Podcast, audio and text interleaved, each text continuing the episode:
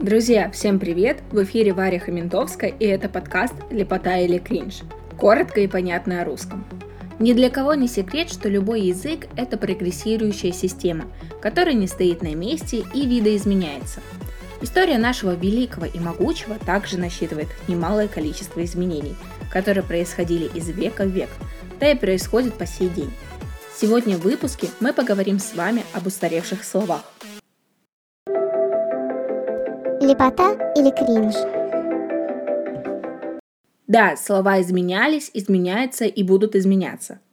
Не всегда женщину, которая разносит по всей округе сплетни, называли сплетницей. На Руси таких женщин называли вежехвостка.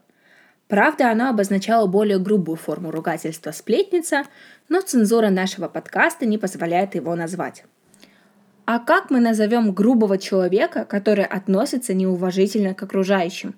Правильно, невежа. Стоит обратить внимание, что букву «Д» в данном случае мы не пишем. А в Древней Руси для обозначения такого человека использовали слово «басала». Да, кринж. Пятигус – это очень ненадежный человек, на которого нельзя положиться. Причем происхождение этого слова говорит само за себя, так как оно образовалось от повелительной формы глагола «пятить» и «гус», то есть «пятящийся задом». В самом деле, про ненадежных людей сейчас распространено выражение, что они дают заднюю. Если бы домовенка Кузю придумали на Древней Руси, то его имя звучало бы Захухря, то есть неряшливый и растрепанный человек. А шакалов из короля льва звали Потатуй, тот, кто подакивает и у кого нет своих убеждений. Эх, лепота. До того, как фамилия Обломова из одноименного романа Гончарова стала нарицательной, то медлительных, вялых, неповоротливых людей, у которых ни одно дело не спорится – называли «валанда», а глагол «валандаться» до сих пор можно услышать в лексиконе современных людей. Во времена Древней Руси надутых и гордых людей мы бы называли бабыня, задиру и спорщика – ярохвостом, а болтливых и слишком разговорчивых людей – бредкими.